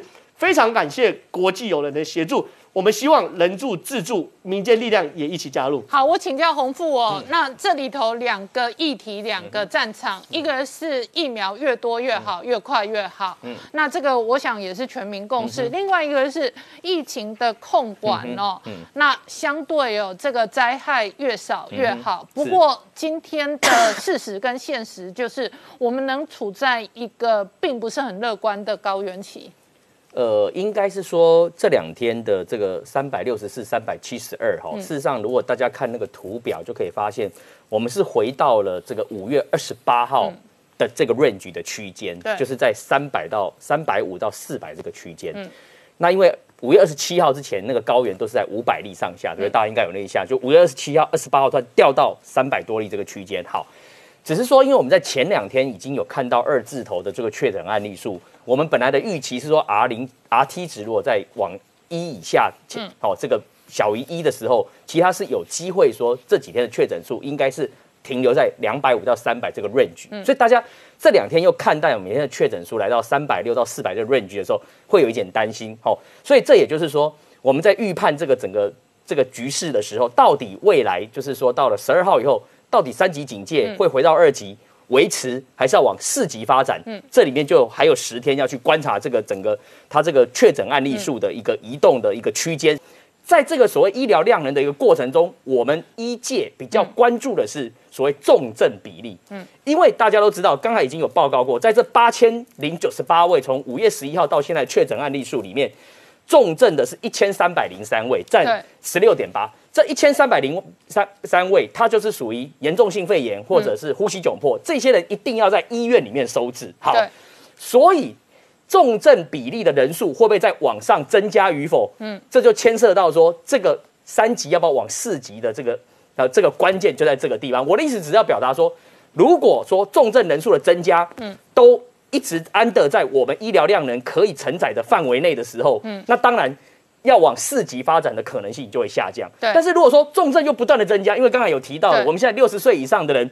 是在这个确诊人数里面占三十六点五，而这群人的重症又是三成以上。对，如果说这个数字还是往下一直发展的时候，那你那时候如果没有进到四级去用最快的速度让 R 零值迅速下降的话，可能就会造成所谓医疗崩溃，而医疗崩溃的结果就会造成跟国外意大利、什英国等等，就是说医院就会去。选择性的收治，嗯，比较有机会的病人，嗯嗯，当然，我觉得台湾不会到这个状况，但是这个这三者之间是有它的关联性，所以这两天我们看到很多多处的一种群聚状况，譬如说有长照机构，嗯，有大学，有这个科技公司，这三块里面，你对我来讲，我们比较关心的是长照机构这一块，因为长照机构，你看以台北市这个长照机构为例哦，它将近五十几位的这个工作人员跟住民。有六十 percent 的人都被感染，嗯，所以你们可以看得到，这个这次这个英国变异病毒在肠道机构里面的穿透力非常高，六十 percent 以上，我算了一下，六成多。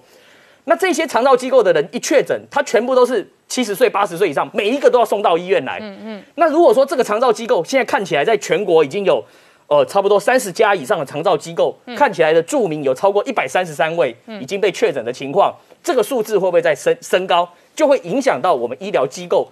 量能的一个状况哦，但是接下来就是要这十天再观察，是不是目前的这三百多例每天的确诊人数的这个 range 会不会往上提？嗯，或者是说，如果我们所预判的，如果 R T 值能够降到一以下，它能够往两百的区间，甚至一百的区间去移动，那基本上我想升四级的机会就会减少。好，我们稍后回来。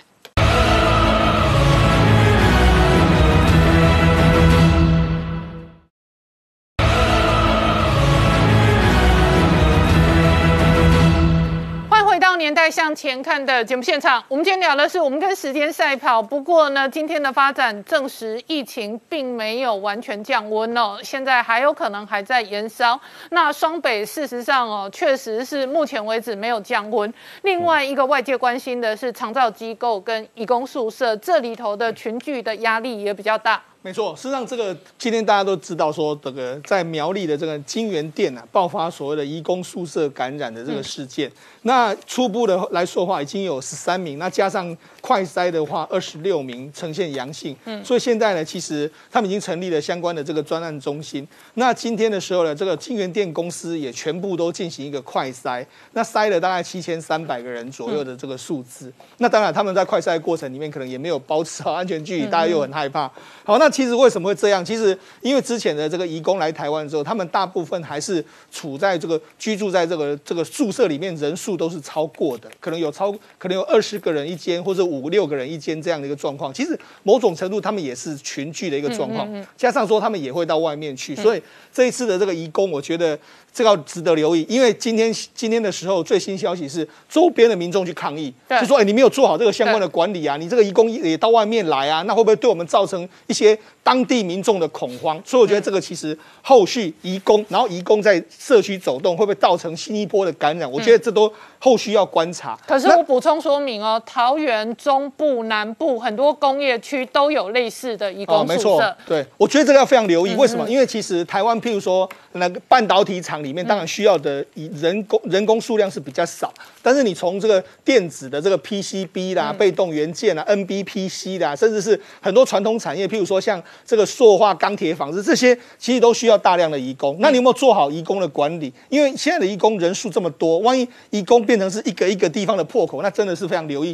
譬如说像中和，嗯，中和也说，呃，一个印刷厂里面有八位移工有确诊的这个状况，所以会不会移工变成是台湾下一个可能疫情会点燃的一个这个隐形的这个炸弹？我们觉得都要留意。另外一个还有某些产业，譬如说像现在大家最关心，像我们最关心当然是金融业，嗯，金融业目前已经有二十七家公司。包括包括公民银行库都有人确确诊，那确诊人数已经来到六十一人。那另外还有一个非常有有意思，就是说科技厂现在在做什么？嗯，科技厂现在呃，因为我们到这几天不是出国人数非常多吗？到美国的啦，到这个海外去的，甚至这个今天的时候，长龙航空跟这个华航都直接就亮灯涨停板，嗯，大家都对他们这个业绩看好。那其实现在有爆出一个情况，就是科技厂的员工、科技厂的这个高管要求员工，你可能到美国去打宿舍去打针。因为为什么？因为事实上我们知道，欧盟在今年下半年起，它就要开放所有的各国的边境嘛，甚至美国都要开放边境。那么它其实台湾的各个科技厂，他们常常有需要外出的这个状况。嗯，比如说下半年进入旺季的时候，那你怎么去跟苹果谈那些订单？所以这些科技公司就说：“哎，那这样好，我们就。”趁这个时候呢，就请这些高管呢，他就搭着飞机出国去。所以你看，其实这一次的这个这个订订的这个飞机票里面，其实商务舱是最早被订爆的。对，现在经济舱你要坐还是有位置，但是商务舱是完全都没有，甚至比较这个豪金舱那些也都没有。那他们去那边干什么？因为第一个，你现在去美国，你可能只要五天就可以回来，你打个江省了之后五天就回来，回来再隔离一下之后，隔离的时候我们国内还可以拿钱嘛。对，所以等于是说，这些是政府又帮你出钱。那等到我打完之后，我就可以出国啦。我下半年可以到美国去出差，可以到全世界去出差，因为这时候刚好五六月刚好是电子业的淡季啊。所以他们想，哎、所以这次的这个出国去打打这个疫苗里面有非常多是科技业的高管，他们就出国去打。那当然有很多。有美国国籍的啦，很多有钱人现在都在探寻这样一个一个管道，所以才造成说今天这个长隆、华航这个跳空涨停板的一个情形。哎，真的，那我请教一下树清哦，义工宿舍当时曾经困扰新加坡非常久，炸过新加坡疫情好多波。是，而且我觉得其实台湾真的必须真的记起前车之鉴了，因为新加坡当时本来也用他们的黄金防疫标准，成功的守住他们的第一波疫情，可是没有当没有想到后来就爆发了移工宿舍的感染事件。大家可能很难想象，新加坡最严重的时候，他们总计呢三十二点三万的移工里面，总共有十五点二万的移工感染。啊，大家可能之一大家可能看新加坡的确诊数据没有这么高，因为他们没有算他们的外籍移工在里面。啊他们是怎么找出来的呢？他们其实呢是后来发现了，好像真的问题大了。原来啊移工有一个大破口，啊所以他们呢开始把移工的宿舍防堵啊，呃，做移动管制啊，让他们不大能移动。然后后来你看，你看哦，已经里面已经有隐形感染者了，他们又挤在拥挤的这个宿舍空间里面，那被封起来之后，他们最后就互相感染。所以真正后来他们做了两梯次的大规模检验，一次是 PCR 检验、p c r 检验我们都知道是检测病毒还有在、PCR 检验的时候还有五点四万的人有病毒，他们想、哎应该是五点四万，没有，后来又做了血清抗体检验，发现有九点八万的人就有血清抗体，表示早就感染了，所以家家种种，居然两个义工就有一个感染。那这个事情如何要在台湾避免？很重要一件事是，像今天呢、很迅速的金源已经累积到三十五人确诊。了。那你对于企业来讲，这件事非常的让他们到底有没有防守的手段？比如说以金源最早的两个义工好了，他们是在诊所确诊嘛，因为有症状，然后带去看病确诊。那你如果看他公布的主机，很单纯。就坐客运去所谓的他们他们是菲律宾籍的，就有那种菲菲律宾籍的商店有没有？你知道知道义工喜欢去他卖他们自己国家的商品这些店，所以我看到两个都有这样的足迹，就是去菲律宾的商店。好，假设他们在哪里感染，因为他们其实平常生活被管理的还蛮严格的，所以假设今天他们是在外面的义工圈感染回来的，这个才是台湾要惊觉的地方，因为义工因为语言不通，嗯，然后再加上部分可能是逃逸的义工，所以他们之间如果有有接触，他带出去，你将是非常难以调查、非常难以溯源的一条感染链，这才是台湾现在最大的隐忧。而且不止金源，现在中和也是两家印刷厂，当然是同一个宿舍。但是如果还有其他爆发的话，我觉得新加坡的案例。三十二万移工有十五万感染哦，我不知道台湾能够承受多少的移工感染，所以这个真的必须非常严正的面对。好，那张医师怎么观察现在的这一个疫情变化跟医疗的第一线的考验？嗯，那我觉得我们主要回应在一些医疗地线的考验上，就其实大家如果有关心新闻，会发现说这几天开始出现一些我们讲医疗暴力的新闻。那最耸动的，当然就是说在双河医院的专责病房的时候。有一位病患就是用就是利刃，然后砍伤了三位护理师，甚至有一位护有被砍伤腹部、砍伤会阴部，甚至有一位护理师被砍伤韧带，右手的韧带，可能之后都没有办法再从事护理的工作。那除了双河医院之外，包括说在就是四联医的仁爱院区，有确诊病患直接打破窗户逃跑。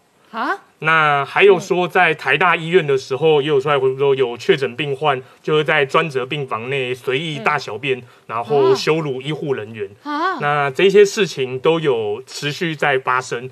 那可能有些甚至只是没有被爆出来。而已。那我觉得工会在这边当然就特别关心说，医护人员在职场就是工作的条件。那我觉得在这里，我们想先跟大家分享一个医学上的症状，叫做谵妄。嗯，那什么是谵妄呢？就是说呢，瞻望没有限定你要有任何的病史。他说，你瞻望的意思，像最近很多医院出来讲说这是 ICU 症候群。那其实 ICU 症候群是瞻望的一种形式。瞻望的意思就是说，你只要关在，你可能因为很多原因，最常见一个原因是你只要持续关在一个密闭空间里面达够长的时间。那老人家特别容易，但也不代表说你年轻人就一定不会。只要时间够久的话，那你都会开始出现人事实地物的错乱。嗯嗯。那不只是关时间够久，包括说你因为感染、因为疼痛，那或者说因为抽血一些电解质的不平衡，这些原因都会有可能导致一些你急性的精神错乱。嗯。那最基本的急性精神可能就是说我们人事实地物分不清楚。那再进一步的话，可能会出现一些幻听。或者幻觉，像我相信很多人都会有经验，就是说很多老人家在弥留之际的时候，他们会看到说好像有人认识的人来接他们。那我们就会觉得那可能就是一种瞻望，就是所谓的视幻觉。嗯，那在更严重的话，甚至会出现一些被害妄想。嗯，他会觉得明明是在照顾他的护理医护人员是要来害他的。所以这一波很多病人可能也有类似这样的症状，是不是？对，没错，就是有很多病，因为在专的病房时间实在关的太久了，会出现一些瞻望的症状。特别是老人家，其实不用很久，说不定一两天、两三天就会出现瞻望的症状了。嗯嗯，那这一些就代表说，对我们医护人员来说都是很大的考验。嗯。就是我觉得，当我们已经知道已经发生这么多遗憾的事情的时候。医院必须要给医护提供一些更及时的帮助，嗯，比方说最具体的就是在保全来的速度上要够快，OK，然后保全要够灵敏，嗯，然后接下来就是住院病人的时候，当然我们不能强制的搜身，但是要请所有人，因为这样确诊病患住院的时候也要多帮帮忙。就是你现在很清醒，不代表你一个礼拜后很清醒，嗯，所以要交出一些可能的尖锐物、武器之类的，这样大家会照顾起来会比较放心。好，我们稍后回来。